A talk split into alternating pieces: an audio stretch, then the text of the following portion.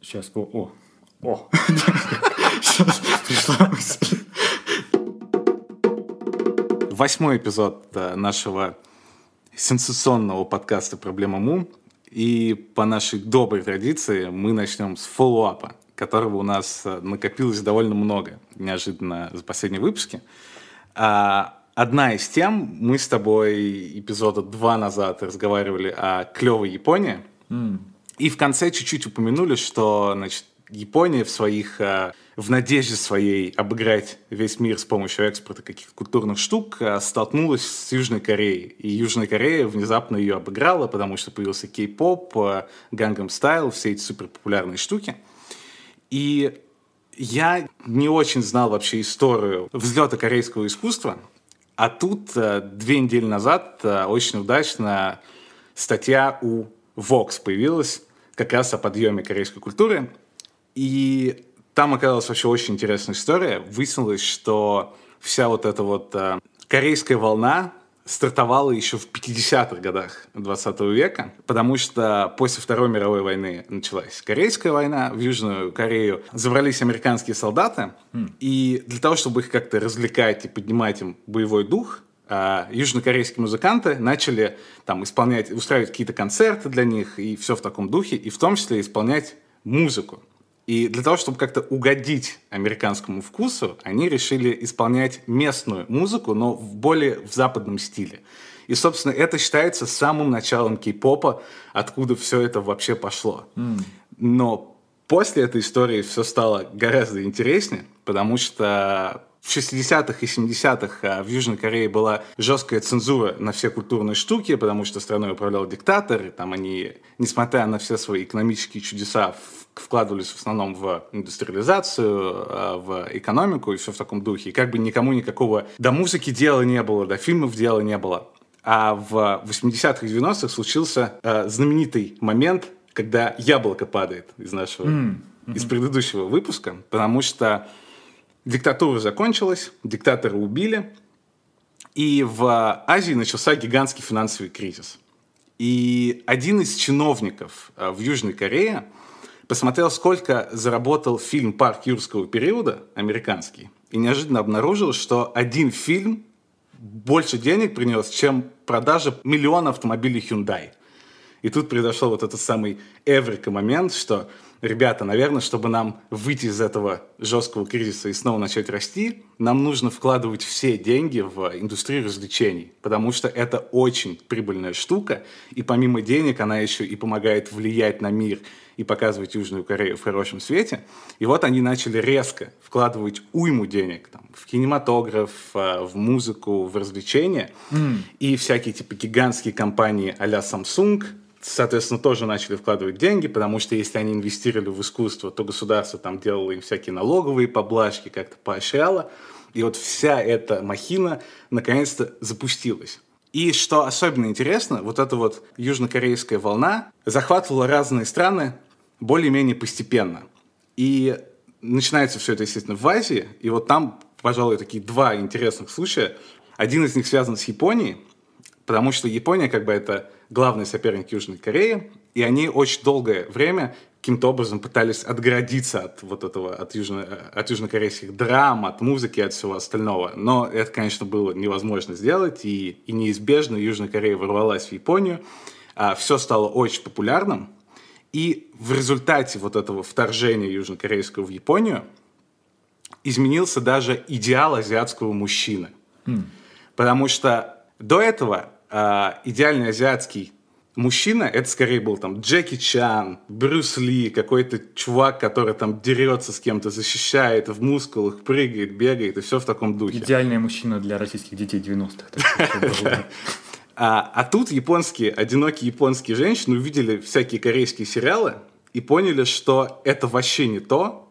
И идеальный азиатский мужчина – это там человек в красивой одежде, с, с, с красивой прической, с гелем на волосах, который очень любит свою девушку и вот до конца прям с ней остается, несмотря ни на что. И привело это к тому, что вот одинокие японские дамы прямо с ума сошли по корейским мужчинам и решили вот что все, что нужно мне в жизни, это корейский мужчина. Это вот истинная моя мечта. И, во-первых, они стали в буквальном смысле переезжать в Корею, искать там себе идеального спутника. Во-вторых, а, в 2004 году а, в Японии вышел южнокорейский а, сериал «Зимняя соната», где был такой очень статный главный герой, в которого все влюбились вообще сразу. И после этого в Японии взорвал стартап, где японские женщины могли познакомиться с мужчином из Южной Кореи.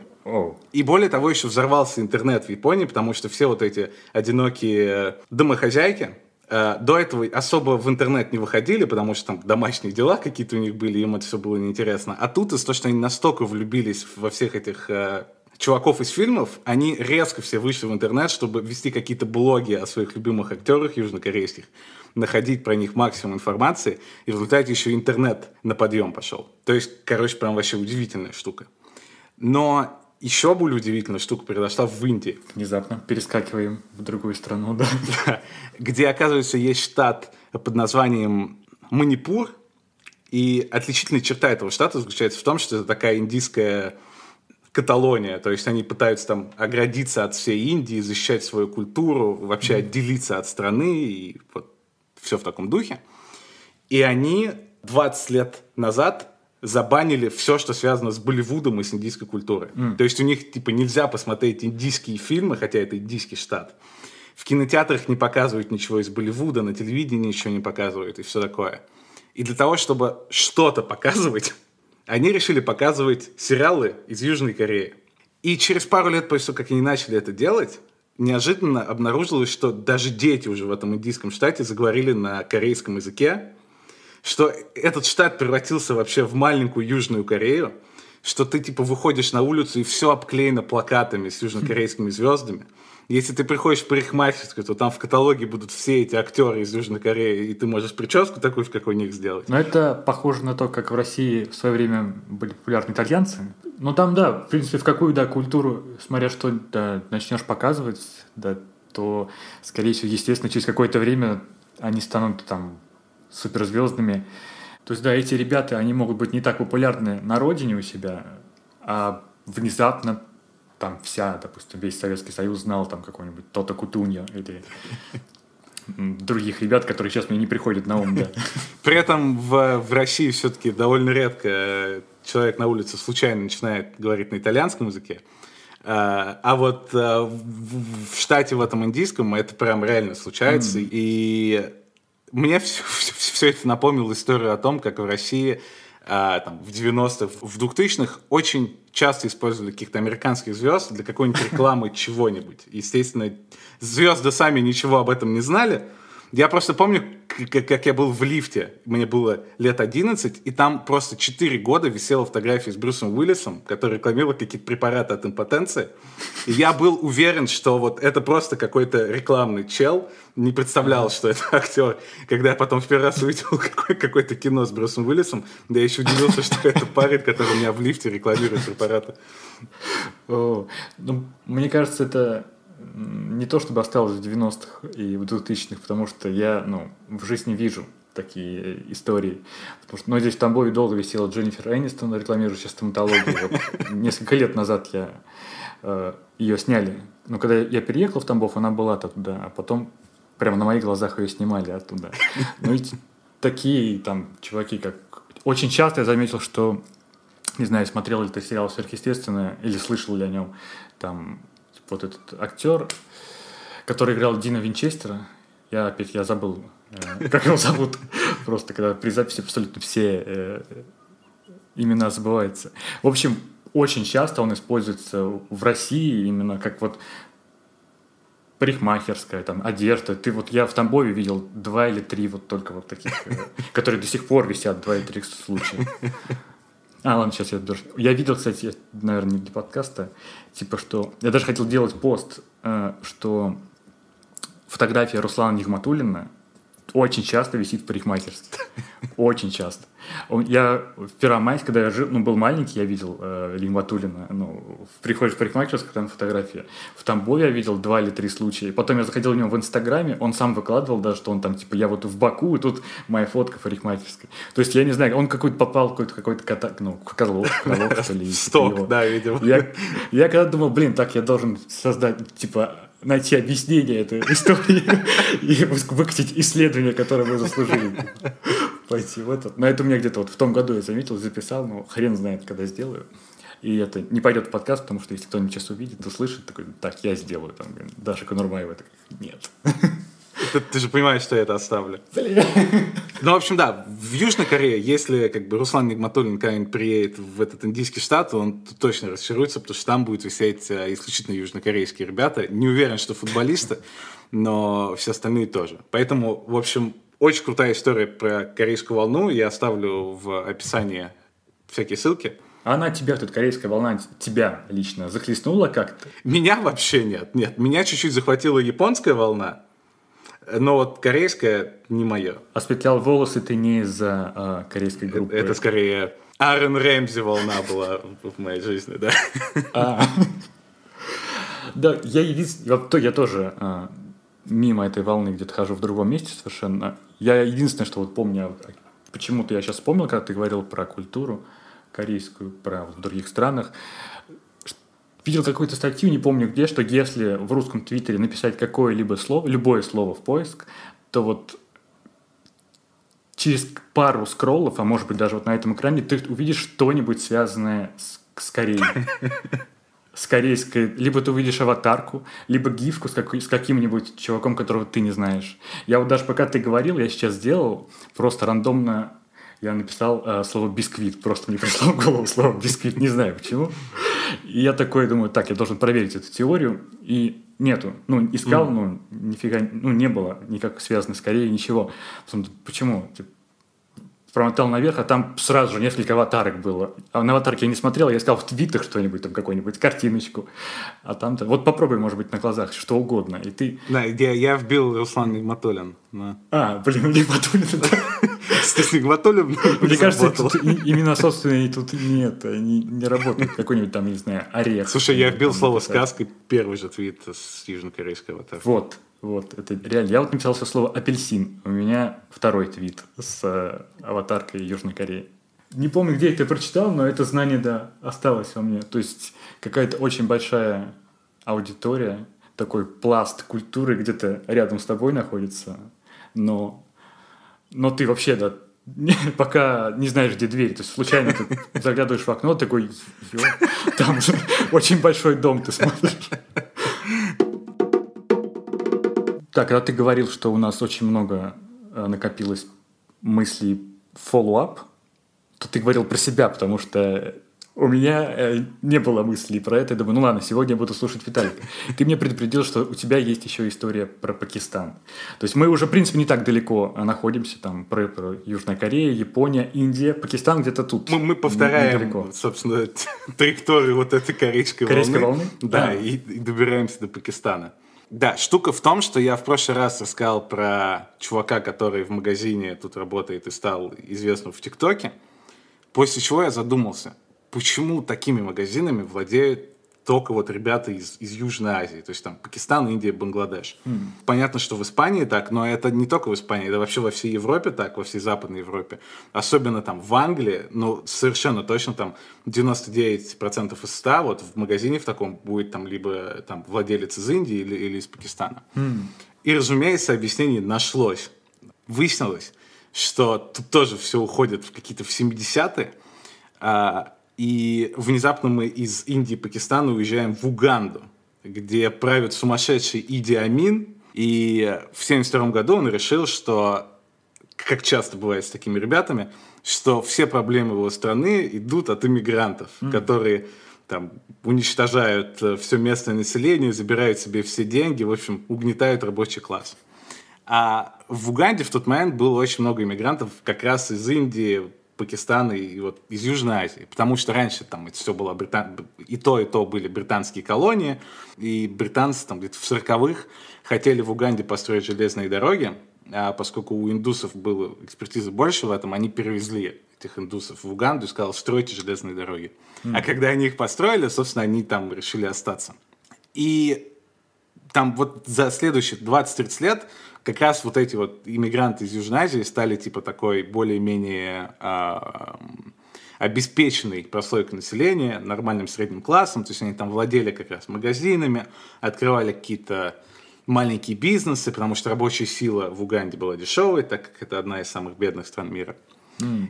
И в результате вот так все это развивалось, а потом в 72-м э, им сказали, что у вас есть 90 дней на то, чтобы убраться из страны, проваливайте просто к чертовой матери. И ничего не оставалось делать, кроме того, как уехать. И, соответственно, все эти ребята из Южной Азии эмигрировали в Европу, большинство из них там, в, в Британию, остальные в, друг, в другие страны Западной Европы. И поскольку они были владельцами магазинов в Уганде, когда они оказались в новой стране, они, они поняли, что единственное, что они хорошо умеют делать, это владеть магазинами. И, собственно, по этой самой причине они и стали открывать один магазин за другим в этих странах – Плюс там еще как бы одна из причин была то, что они работали на себя таким образом и, соответственно, избегали расизма, потому что как бы начальника никакого не было, дискриминации никакой не было, они как бы управляли всем сами. Mm. И что еще интересно, то, что вот в, в результате это как бы запустило такую цепную реакцию из-за того, что там, скажем, а, ну, иммигрантам, в принципе, очень сложно найти какую-то работу в другой стране, особенно в Западной Европе еще сложнее найти эту работу, если ты иммигрант-женщина. Но вот именно как раз у ребят из Индии и Пакистана такая проблема практически не существует, потому что из-за того, что этих магазинов уже так много, у них строится такая внутренняя сеть, там, друзья друзей, знакомые знакомых. И в результате вот как раз у пакистанских сообществ, у индийских сообществ, у них прям минимальная эта проблема, потому что если ты приезжаешь в новую какую-то для себя страну, mm. ну, ты с большой вероятностью без проблем найдешь себе работу. Более того, тебе без проблем дадут в долг денег, чтобы ты открыл свой магазин и потом отдал этот долг. То есть, насколько я прочитал и понял, у них прям очень хорошие отношения внутри сообщества. Например, там альтернативный пример — это ребята из Марокко, которые скорее напоминают, типа, русскоязычное сообщество, где тебя типа, скорее обманут, mm. чем тебе чем-то помогут.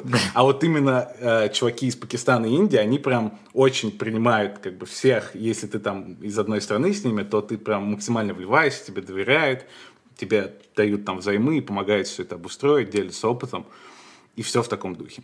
И забавно еще, что именно в Барселоне э, такая странная ситуация возникает как раз у ребят из Пакистана, потому что я это знаю от Карины. Она хотела записаться в языковую школу тут, в бесплатную, такие существуют.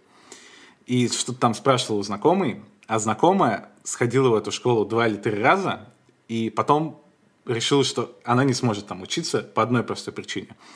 А почти все ученики в этой школе были как раз ребята из Пакистана – и они все уже свободно говорят на испанском, потому что им нужно это для работы, но они вообще не умеют писать на испанском. И они идут туда именно, чтобы научиться писать. Mm. А она не знает вообще ничего. Ну, собственно, она поэтому идет в школу, чтобы научиться. И когда она туда пришла и начался первый урок, неожиданно выяснилось, что все вокруг нее вообще свободно владеют испанским, потому что говорят на нем целыми днями, и она просто не могла успевать за этими ребятами, потому что они уже все знают, а она не знает ничего. И в результате вот эта идея из бесплатной школы испанского языка распалась как раз вот, вот по этой причине. Да, ты сказал, что сообщество марокканское и российское другое. Тип, а какое? Не, вот почему-то вот я запомнил эту мысль, что нет какой-то кучки людей, которые друг за друга ну, про марокканское вряд ли ты расскажешь, да, но вот именно российское. Есть ли там, не знаю, какие-то знакомые, э, с которыми ты можешь переписаться или встретиться, или где-то какой-то общий чат всех россиян в Барселоне? Я уверен, что мы пообщаемся про это в следующем эпизоде, mm. когда, когда у нас, возможно, будет специальный гость, небольшой спойлер mm. такой.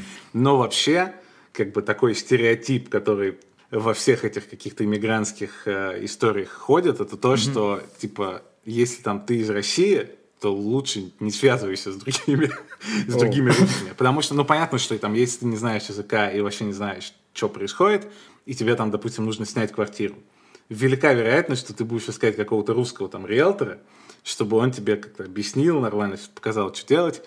И как бы очень популярная история, когда mm-hmm. вот такая штука заканчивается тем, что типа там у чувака, не знаю, отнимают золотые там э, кольца и, отправ... и депортируют его обратно в Россию после того, как он пообщался с этим русским риэлтором. Ну, короче, как бы стереотип такой, я не знаю, насколько это все часто случается, но стереотип, что тебя стопудово кинут.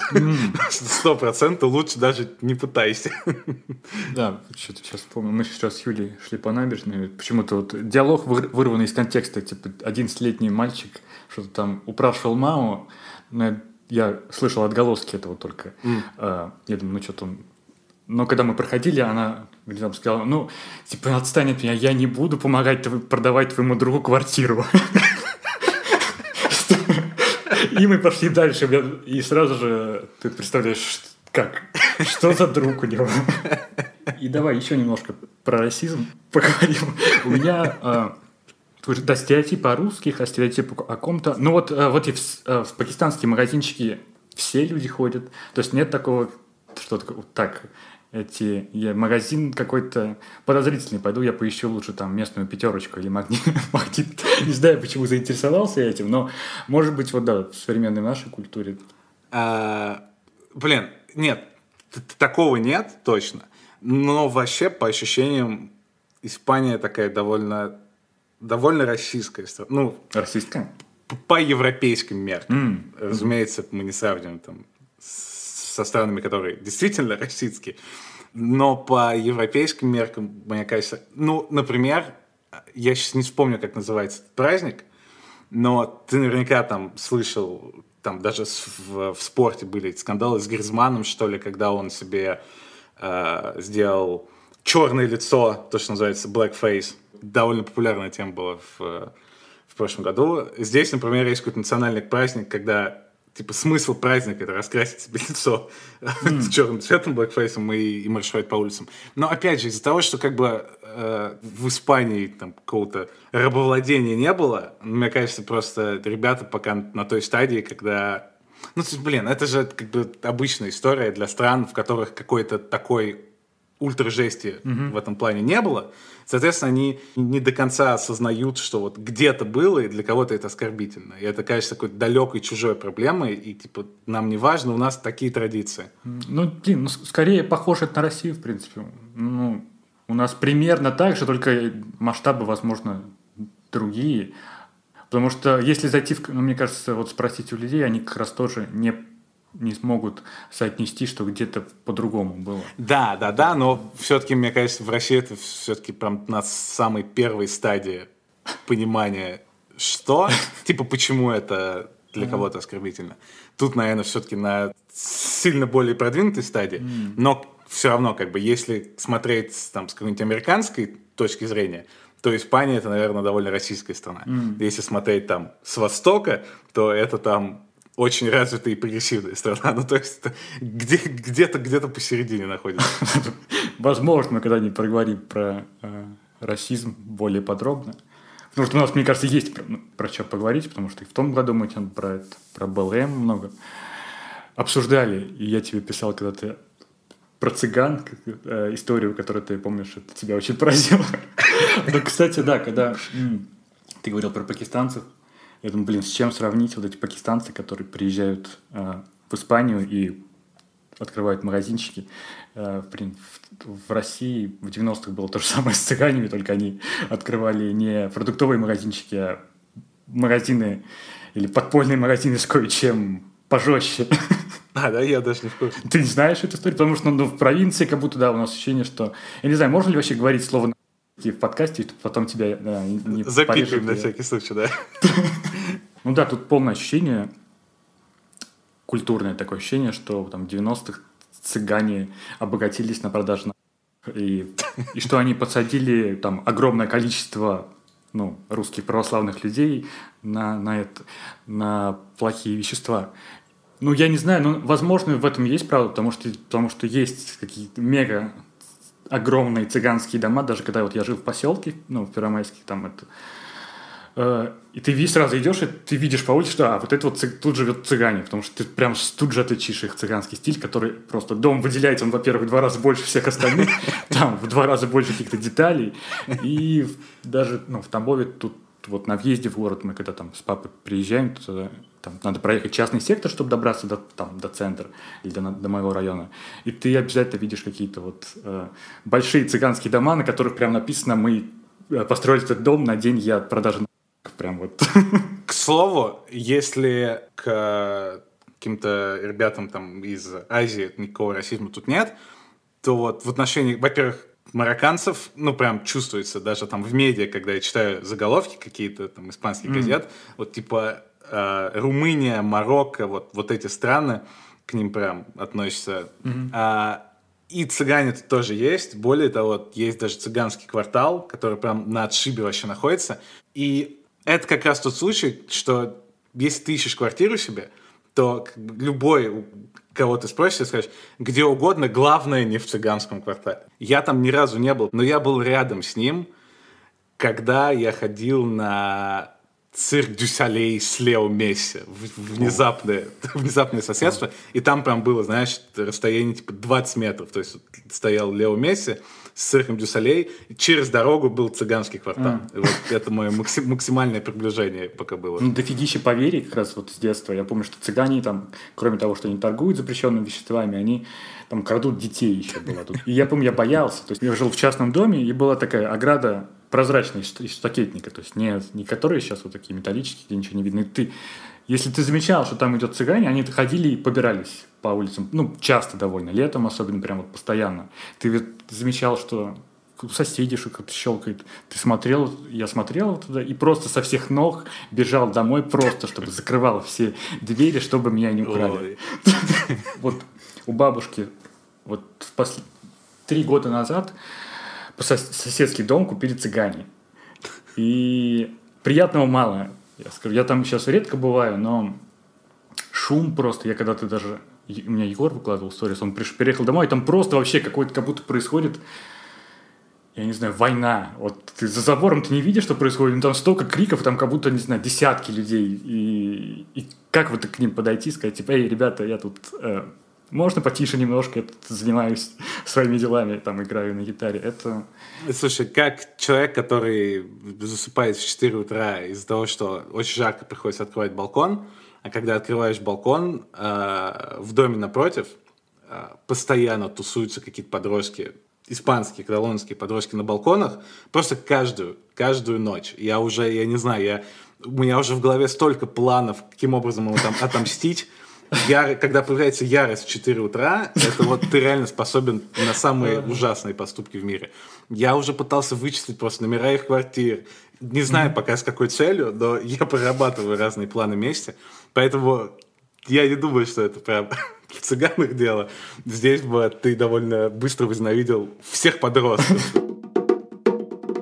Так, ну а пока мы не свернули на совсем скользкую дорожку, добьем таки follow-up. Э, в прошлый раз э, мы рассказали о том, что случилось э, величайшее событие этого лета. Я выпустил песню. И после этого случились сразу две занятных вещи.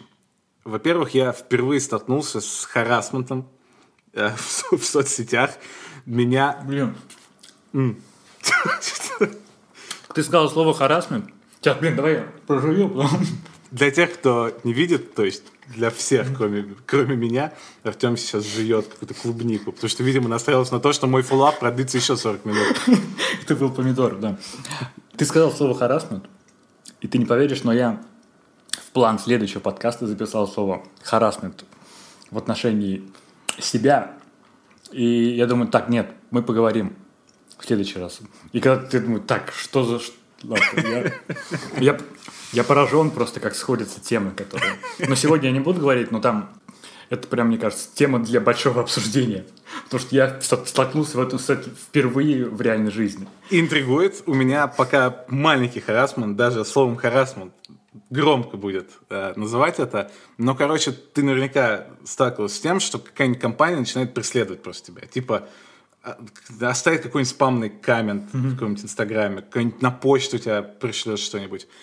Я в первый раз увидел, как мне... Короче, я отправил в сторы песню, выложил там какую-то обложку в Инстаграм, загрузил видео на YouTube, и через день а, значит, эта компания оставила мне комментарий в Инстаграме из-за фоллова.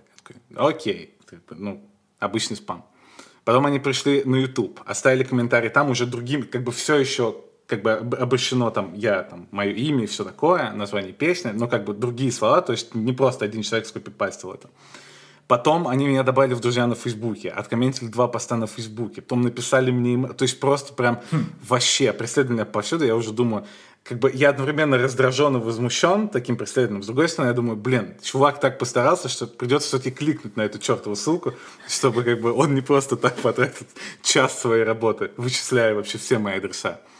Это оказалась какая-то новая платформа в стиле ты там можешь, если ты музыкант, ты можешь там зарегистрироваться, вести какие-то прямые трансляции, mm. и тебе там что-то будут, там, они будут там тебе проводить каких-то там зрителей, что-то там донатить, я думаю. Так, ну окей, звучит-то в принципе норм, гляну. Решил зарегистрироваться, и это был просто, я был настолько возмущен опять процессом регистрации, что я, короче, в итоге ничего не стал делать. Вместо этого я пошел в почту, нашел э, адрес основателя этой компании, написал ему, что просто я ненавижу эту компанию, это худшее, что я встречал в своей жизни, потому что процесс вот этого онбординга, где тебя пытаются затащить и показывают, как все устроено, это просто была худшая вообще худший experience в моей жизни. Я заполнил какую-то просто гигантскую форму, я реально потратил на это просто 35 минут, наверное. Это миллиард вопросов всего этого, и потом я кликаю, и мне вместо того... А там все как бы очевидно, что делать. Три кнопки какие-то, все понятно, я все понял.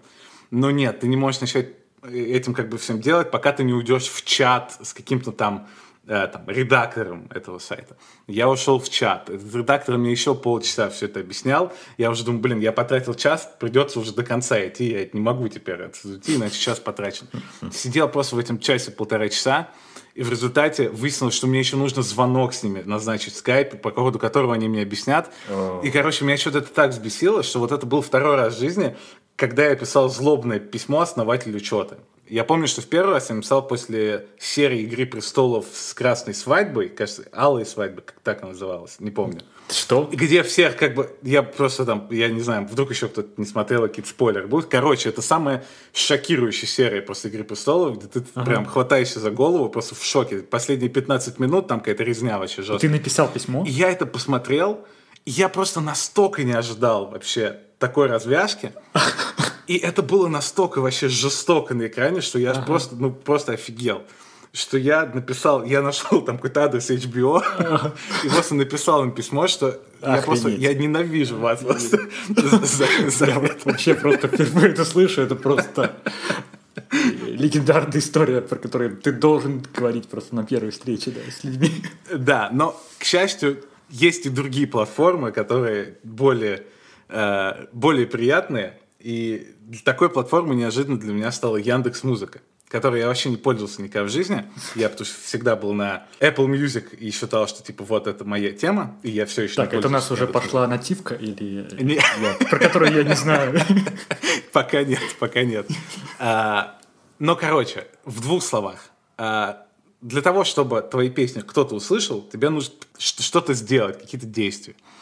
И поскольку мы сейчас все живем в, в большую стриминговую эпоху, по сути, твой единственный шанс на успех – это попасть в плейлист. Mm. Э, потому что все как бы эти стриминговые платформы завязаны на плейлистах, в частности и в особенности Spotify. То есть вот попасть в редакционный плейлист Spotify mm. в 2021 году – это все равно, что познакомиться с каким-нибудь там, типа с Наташей Королевой в 90-х, и она пригласит тебя на какой-то разогрев там в Тамбове. Вот это как прямой прям аналог. И, разумеется, если ты не там Джон Бонджови, в плейлист Spotify тебе попасть очень сложно. Потому что им там приходят миллионы заявок в неделю, и тебе там нужно, ну, я не знаю, кем там быть. То есть у тебя там прям...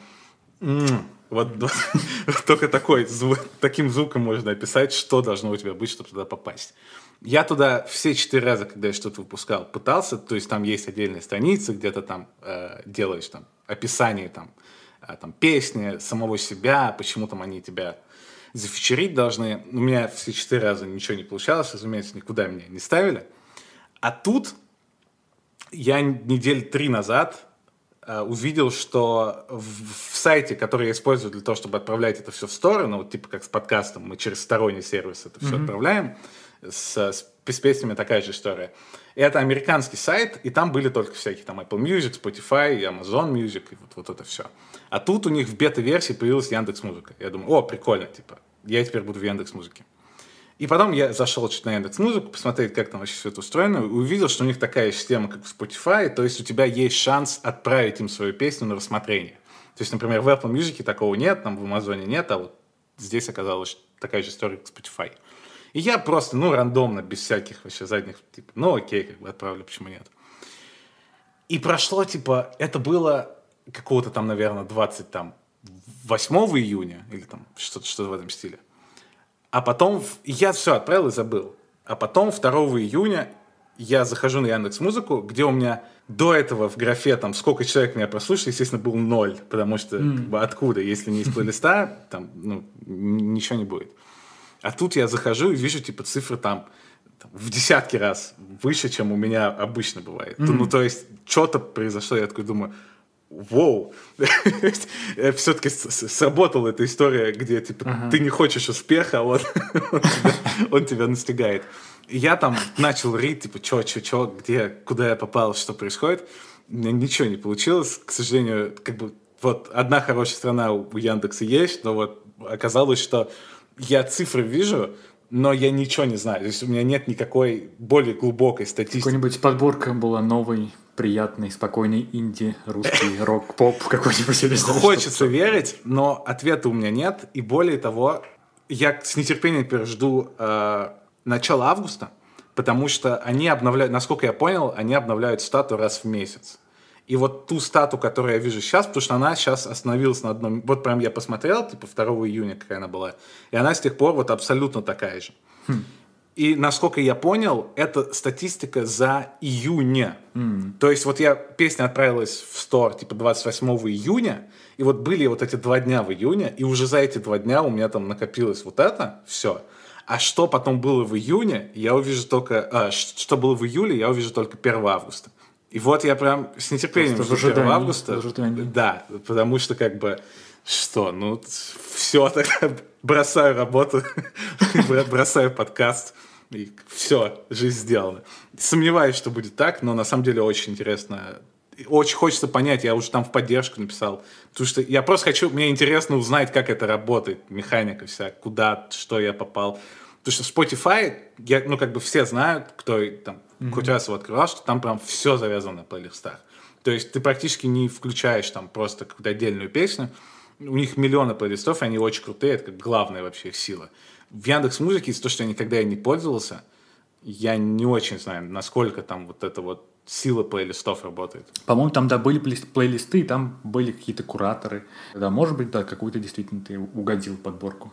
Вот интересно, потому что у Spotify еще есть разделение на редакционные плейлисты и алгоритмические плейлисты. А. И типа алгоритмические, ну это так, как бы, так, это прикольно, но это ничего особенного. А вот если ты именно в редакционный попал, там прям есть истории, когда вообще никому неизвестный чел попадал в редакционный плейлист, и типа на следующий день mm-hmm. у него там миллион прослушиваний. Понятно, что в Яндекс Музыке такого не будет, но очень интересно, что будет. Кто и... знает, так что я тоже рассчитываю на то, что ты станешь внезапно популярным каким-нибудь, как тот пакистанский тиктокер или там какой-нибудь русский стендапер, который внезапно там что-то сказал на какой-то передаче, и уже там через две недели он уже у Итудя находится. Ну, в общем, да, мы это узнаем, ответ на этот вопрос мы узнаем, получается, в следующем мы еще не узнаем в выпуске, да, 14 через две недели, 28 Через. Да. 20. Короче, да, через, через выпуск мы об этом узнаем. То есть в последнем эпизоде первого сезона мы это узнаем. У нас есть, есть ради чего жить, интрига сезона. Представляешь, что это будет как красная свадьба как раз. Мы решили внедрить новую рубрику в наш подкаст. Это местная новость. Местные новости из Барселоны и из Тамбова. Когда ты предложил, я уже знал, какую новость я расскажу, потому что я случайно на нее наткнулся э, удивился, превратился к самому нелепому срачу в соцсетях, который я видел, и такой думаю, ладно, вот это как раз про то, что я расскажу. А, был в конце июня в Тамбове фестиваль 60-х, так он называется э, 60th Time, что важно на английском языке на афише. Это важно реально для этой истории. А, это один из фестивалей, на который я не хожу, а потом жалуюсь в подкасте, что некуда ходить, потому что он проходил в местной библиотеке или, скажем, около, но она большая библиотека, на пространстве около него. Не сказать, что это большой, но там люди собрались, пели что-то там английские песни, вот эта культура хиппи, там Rolling Stones, Beatles, все, что связано с 60-м, там как был Джеймс Бонд, вот этот флаг. Им, именно с э, западными 60 Да. Ага. И я потом зашел, посмотрю, что как прошло.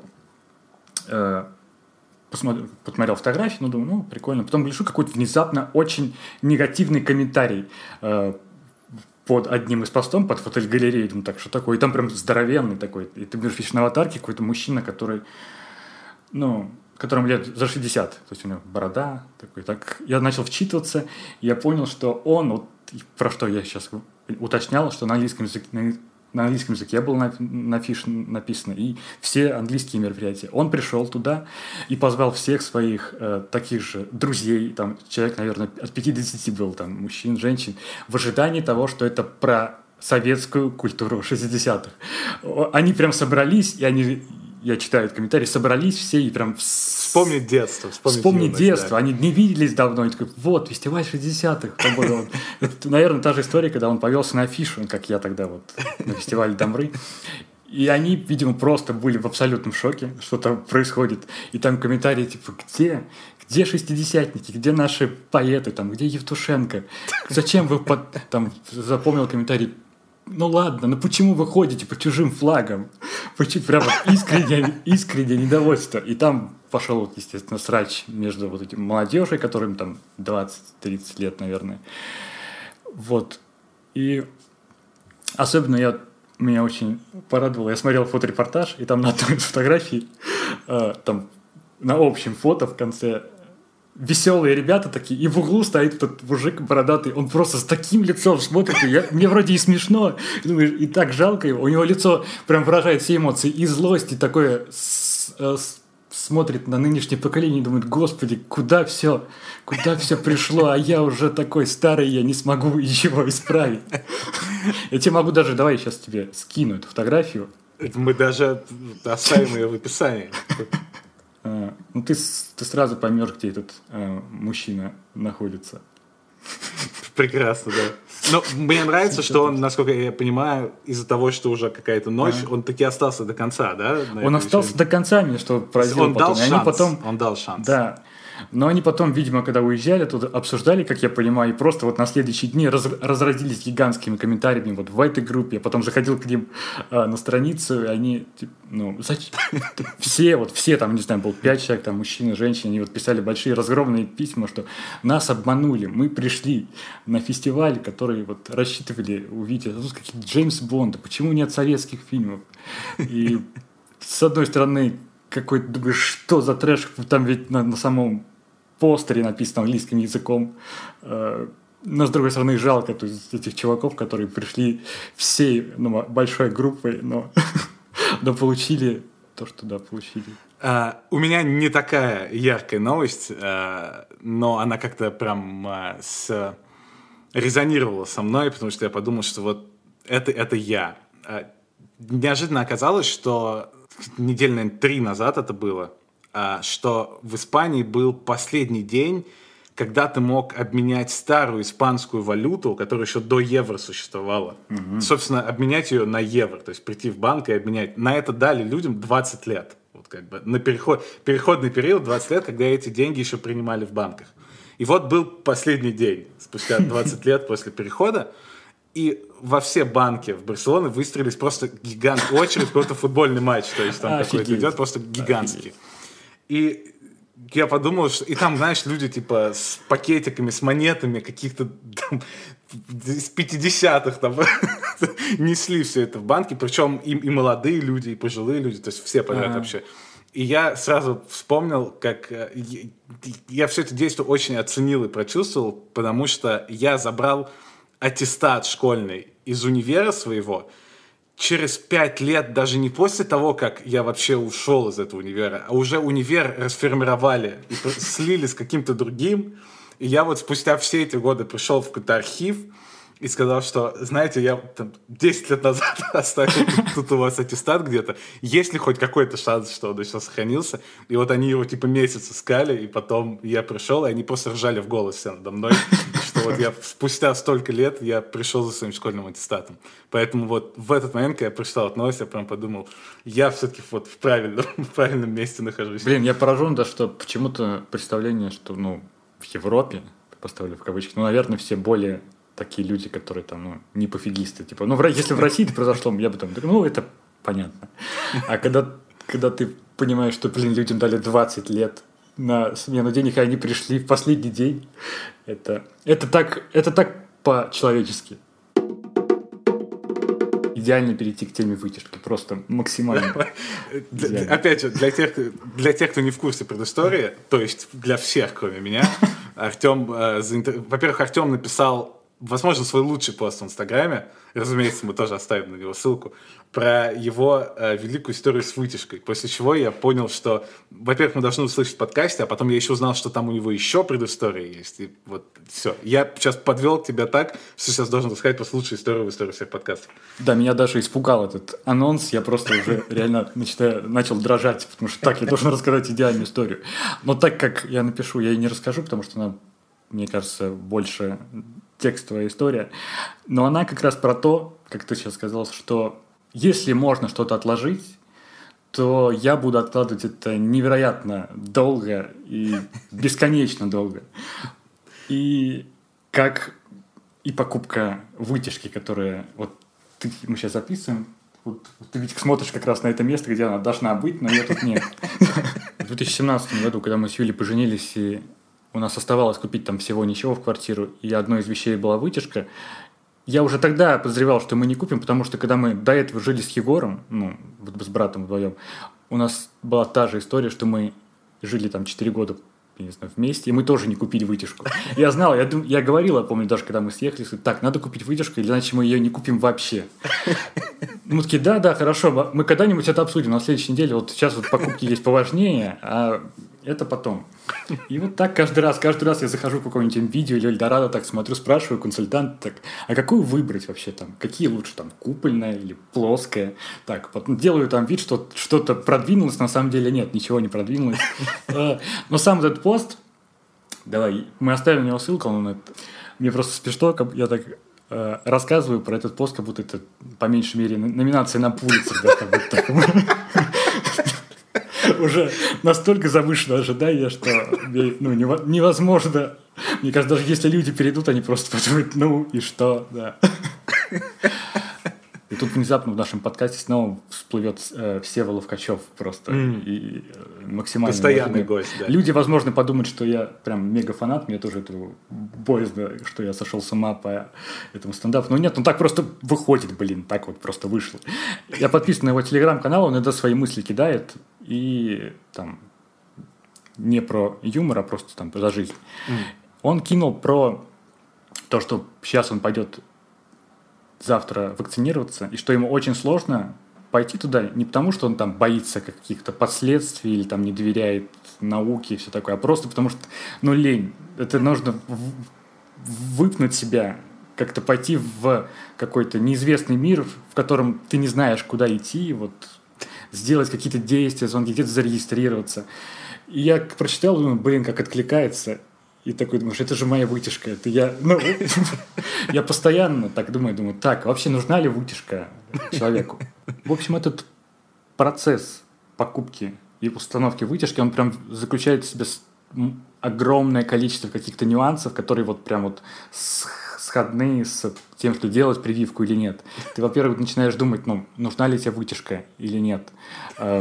Может быть, это миф вообще, что она нужна. Там придумывали ее люди, которые э, заинтересованы в продаже вот этих агрегатов. И они запустили эту теорию, которая на самом деле не существует. Ну, допустим, если я там ну, решил ее все-таки повесить, какую мне ее выбрать? Там купольная, плоская, бывает какая-то подвесная еще. ты начинаешь сходить с ума, если начинаешь гуглить, и думаешь, нет, я абсолютно не готов, не, раз, не разберусь. Думаешь, ну, ну, даже представить ситуацию, если я уже выбрал тип вытяжки, то, ну, как мне ее купить, при этом не облажавшись, там, измерить ширину, то есть там надо там 59 сантиметров или 60 у меня сантиметров этот проем, потому что там, по-моему, отличается. Нужно выбрать фирму, потом думаешь, так, а кто мне будет устанавливать это? Сам я не смогу просверлить этот ящик, который... Так я должен позвать папу, может быть, или позвать какого-то там наемного рабочего, или, может быть, у них есть в магазине услуга, чтобы, чтобы кто-то мне поставил, или там вот эту гофрированную трубу провел, такая, знаешь, что такое гофра? Это такая похожая на э, блестящая штука, которая идет э, вентиляцию, которая вот эти запахи туда, да. А бывает еще, а, как оказалось, э, не только гофра, а просто бывают какие-то твердые, более современные штуки. Ты думаешь, так, я, я просто не знаю. И ты уже начинаешь потом, ну, думать, что вообще делать. Это слишком сложно, оказывается, для тебя. Там, я не знаю, может быть, нужен даже ИНН, чтобы провести вытяжку. И потом ты уже начинаешь вот искать какие-то э, моменты, какие-то подтверждения, что она тебе не нужна. Ты думаешь, вспоминать, так, вот у меня есть друг, у него же нету. Он ну, так же, как, собственно, и с прививкой. Он не сделал прививку. Ну, может быть, она вообще не нужна. Но ты уже начинаешь себя соотносить с кем-то и оправдывать себя вот эту не установку тем, что ну вот другие же люди делают и вот находишься в этой ситуации. Но потом через какое-то время опять попадает мысль, думаешь, так, можешь мне купить вытяжку? И все начинается по кругу. Ну, кстати, когда да, я написал, сначала вот в этом чате Ловкачева, мне там пару человек дало советы по тому, что какую купить. И в Инстаграме тоже там написал в комментариях внезапно, не знаю, Юлина подруга, которая на меня не подписана, кто-то еще в личку написал. Так что я сейчас еще больше вооружен информацией, и, возможно, все-таки в этом году я куплю вытяжку. Смотри, мы уже закинули одну интригу на финальный э, эпизод этого сезона. Э, стану ли я звездой Яндекс Музыки или нет? Готов ли ты э, добавить еще одну интригу? Поставишь ли ты вытяжку до финала сезона или вообще без шансов? Мне кажется, без шансов. Я не успею завесить.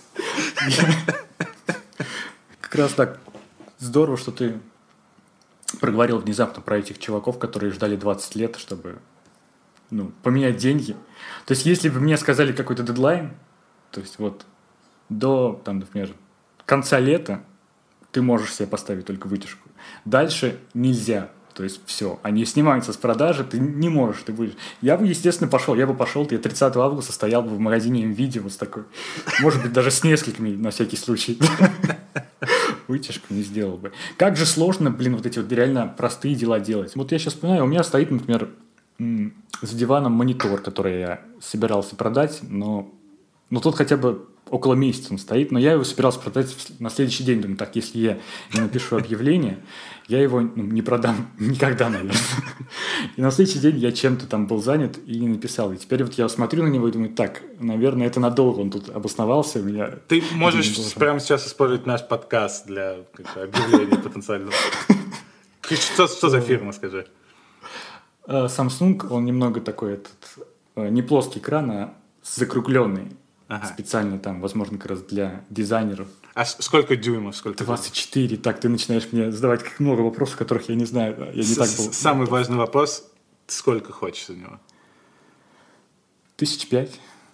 Друзья, вы, поняли, вы поняли, что делать.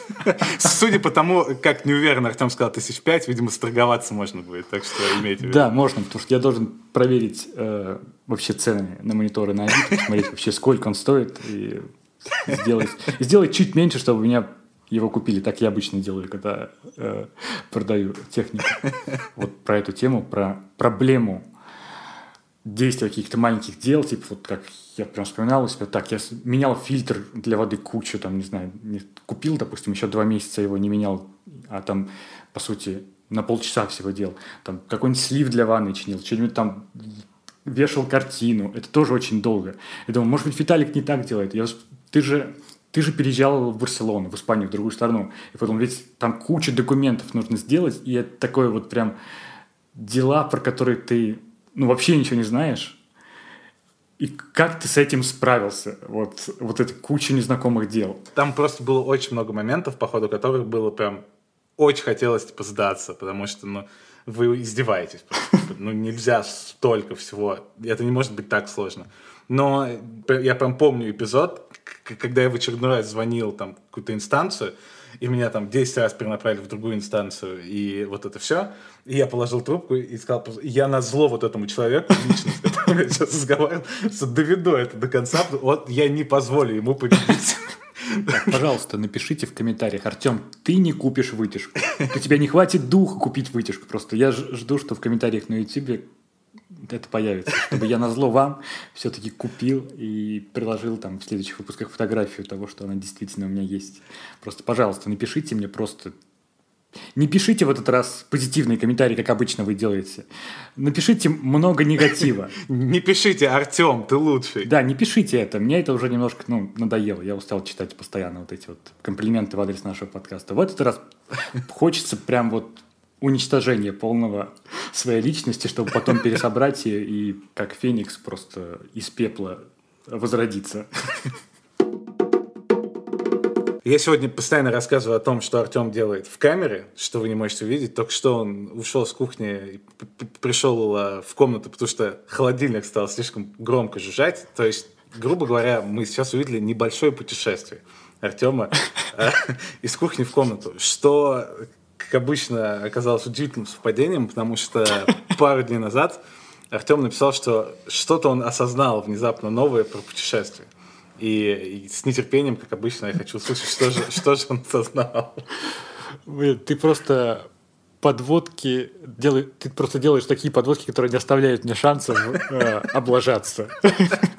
После которых должна быть просто невероятная история. Или невероятное знание, которое изменит жизни других. Слушай, ну у меня... Просто у меня появилась такая мысль, а почему, ну, я замечал, что в путешествии всегда все выглядит круче, чем в реальной жизни. Mm. Про что я, ну, из-за чего я так вспомнил, ну, я на неделе, ну, ездил пару раз, отдыхал тут, рядом с тем, где я живу, то есть выезжал какой-то в лес, на речку, и думал, блин, как же классно, ну, просто здорово, зачем мне нужно там ехать куда-нибудь, я не знаю, на курорты Краснодарского края или в Черногорию, ну, или, не знаю, или даже в Италию, не знаю. Думаю, я же могу тут прекрасно отдохнуть. И я уже начал злиться на путешествия. Думаю, блин, путешествие это отстой. Я вот вообще ну, никогда не буду больше путешествовать. Я буду ходить только здесь. Но потом подумал, что благодаря вот этим каким-то путешествиям, которые уже случились, я могу сравнивать ну, свою реальную жизнь с отпуском. То есть и смотреть, так, mm. чего мне не хватает. Ведь я там получал удовольствие от, от этого. Как помнишь, я говорил в Питере, что я заканчивал э, работать и шел дальше жить, а не просто оставался и там думал, ну, делал что-то скучное. Mm. То есть это вот как раз отголосок вот этого, вот этой истории с отпуском. И, то есть я смотрел, э, вот я ездил в лес, смотрел на деревья, думаю, блин, какие классные деревья, сосны, обожаю сосны. Там они такие, все такие разные, там есть большие, есть какие-то крючные. И потом вспоминаю, мысль приходит, так, я был вот э, в Калининградской области, на Курской косе, я прям очень туда хотел попасть в свое время. И там есть такой вот, ну, достопримечательность, которая вот где-то вот на всех этих сайтах э, указана как танцующий лес. Mm. Это вот деревья, которые почему-то очень скрючно растут. То есть вот эти, у них росло вверх, потом раз направо, вниз, и как, как будто вот есть такое, как кольцом дерева, есть каким-то вот зигзагом. Я прям, ну не прямо из-за них я очень хотел, но я вообще хотел попасть на Куршскую косу, типа там какое-то супер классное место. Но по факту, ну вот поездка на косу, на Куршскую косу, это была, ну, самая незапоминающаяся в поездке вообще в Калининградскую область. То есть я так хотел, но как раз проблема завышенных ожиданий, вот как ты мне подводишь к моим историям всегда, что сейчас будет что-то невероятное. Я ехал, наверное, до туда с таким ну, ощущением, что сейчас вот я увижу вообще что-то ну, нереальное. А там просто деревья, к которым еще нельзя подходить, потому что там туристические тропы. И ты смотришь на них издалека, думаешь, ну да, они кривоватые, да. А потом, например, идешь вот здесь вот, э, ну, в Тамбове даже. Там, как видишь, какое-то, я не знаю, дерево или что кустарник, ты видишь очень сильно скрюченный ствол, думаешь, да блин, почему, почему здесь не, не ходят толпы туристов? Вот. И я не хочу сказать, что вот на Курской косе отстойно, там не надо туда ездить. Я думал, если отвлекаюсь, что туда нужно ездить самому. То есть вот это классное место, куда нужно ехать на своем автомобиле, своей компании, потому что мы брали экскурсию, даже индивидуально, mm. все равно это такой забег по то точкам, это прям самое отстойное, что может быть в путешествиях, ну, прям вот мне ну, не понравилось. Но вот это вот факт того, что я могу сравнивать, что вот так я вот тут был, а вот здесь мне, оказывается, вот тут еще круче, где я живу, например. Я это не, не видел это каждый день. И такой неочевидный, но плюс путешествие. То есть я на них уже злился, вот как я тебе говорил, такой, блин, я не буду путешествовать. Потом, так, а я же сравниваю, вот с, как раз под, я умею сравнивать, потому что я был там, и у меня был какой-то получился опыт. Также, например, с тирамису в Риме.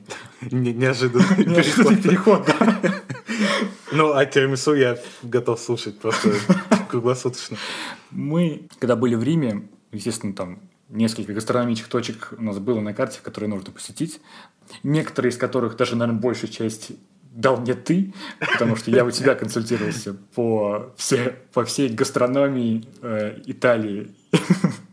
И да, был, э, я не помню, как называется, прям какое-то невероятное по описанию тирамису, которое ну, покоряет всех жителей и всех гостей Рима. Ну вот мы туда в один из них пошли. Там, во-первых, было не очень много ну, вкусно, ну ты съел, так, так все. Я, я уже съел свои 5 долларов, или сколько они, или 10 стоили.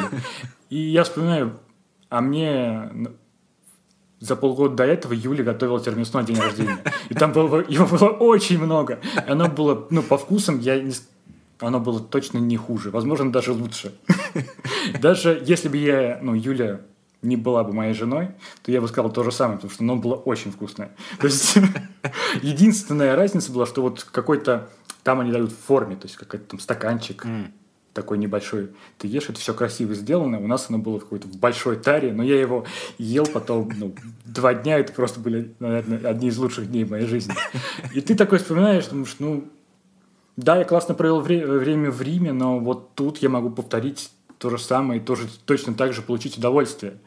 Вот про что я пытаюсь говорить. Просто у меня почему-то, вот я заметил, когда я в отпуске, я вот, у меня другие ощущения, я даже не могу это объяснить нормально, но другие вообще ощущения жизни. Ты какой-то становишься более свободным. У тебя mm-hmm. не было такого? Вот, например, я где бы я ни был, я помню, что, блин, какой-то я свободный там был. Когда я в обычной жизни, я какой-то немного так, у меня есть там обязанности, здесь я работаю, тут я должен там что-то сделать, позвонить. А в отпуске такой приехал, такой, ну, классно. Я вообще, ну, ни, ничто он меня не остановит, я буду отдыхать. И вот в последнее время я стал замечать, вот год-два, что вот такие вот моменты, как я их называю, отпускные для себя, как-то вот появляются э, в обычной жизни, я такой, опа, так, вот здесь что-то я делаю, наверное, что-то я правильно делаю в своей жизни, если у меня появилось такое настроение, такое ощущение. И вот эти, да, состояния, они меня радуют, вот эти ощущения отпуска, потому что я замечал, что у меня, да и у других, наверное, у других тоже, есть два состояния после отпуска. Это когда ты первое ненавидишь все вокруг, потому что ты приехал из классного места, и ты возвращаешься в свою рутину, в свои там будни, там, рабочие, да, даже просто не обязательно с работой связано, но ты смотришь на какие-то рекламные щиты, на улицу, тогда тебе даже какие-то люди и собаки кажутся какими-то чужими и неприятными, чем если вот когда ты был вот в Риме, там вот отличные собаки, там просто вот какие-то приятные, а здесь посмотришь, ну, что это такое, там какая-то дворняга ходит, блин. Вот. И можно в это прям погрузиться сильно, потому что я замечал у других людей в Инстаграме, так вот сначала он был в путешествии, потом приезжает и там фоткает какой-то там из своего города какое-то неприятное что-то, и думаю, как можно, да, лужи, лужи, здесь у нас есть лужи, вот, в общем, вот, и у меня тоже такое было, но, по мне кажется, гораздо как-то продуктивнее и приятнее вообще для себя, полезнее, все, все лучше искать вот эти вот моменты, которые ты получил в путешествии, какие-то классные, и думать, так, а вот здесь вот не хуже. А вот здесь вот я могу сделать что-то, ну... Я не хочу быть плохим мотивационным спикером, потому что, мне кажется, это может выглядеть так, но я еще раз доскажу, что когда я вот как на себе это ощущаю, когда я замечаю вот это чувство, например, там, я заметил вот когда-то, я не так давно внезапно там уехал работать э, в кафешку. Mm потому что захотелось поехать отсюда из этой из жары, думаю, так, я хочу лимонада, не знаю. И там поехал на другой конец города, и я делаю то же самое, что обычно. Думаю, так, ну какое-то приятное ощущение, вот как, как будто бы я где-то вот в отпуске нахожусь там где-нибудь. И думаешь, так, наверное, это то, что стоит попробовать, например, еще раз. Потому что, ну, есть там из моей жизни куча примеров, когда ты возвращаешься из какого-то там, даже из, опять же, того самого путешествия в Калининградскую область, мы жили в Светлогорске, мне прям там очень понравилось, какой-то вот, как будто идеальный маленький городок, там, с одной стороны, море, лес, mm. рядом там, э, в общем, очень быстрая возможность приехать там, потому что транспорт классный. И мы жили на где-то у озера какого-то небольшого, и ты выходишь, прям попадаешь какую-то в лесополосу, там озеро, какие-то лебеди, думаешь, как же классно, там на катамаране мы покатались. Я думаю, блин, ну вот почему у нас нет такой возможности там покататься на катамаране?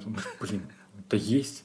Просто я никогда, ну, в обычной своей жизни у меня не было такого э, мысли, так, пойду покатаюсь я на катамаране по реке.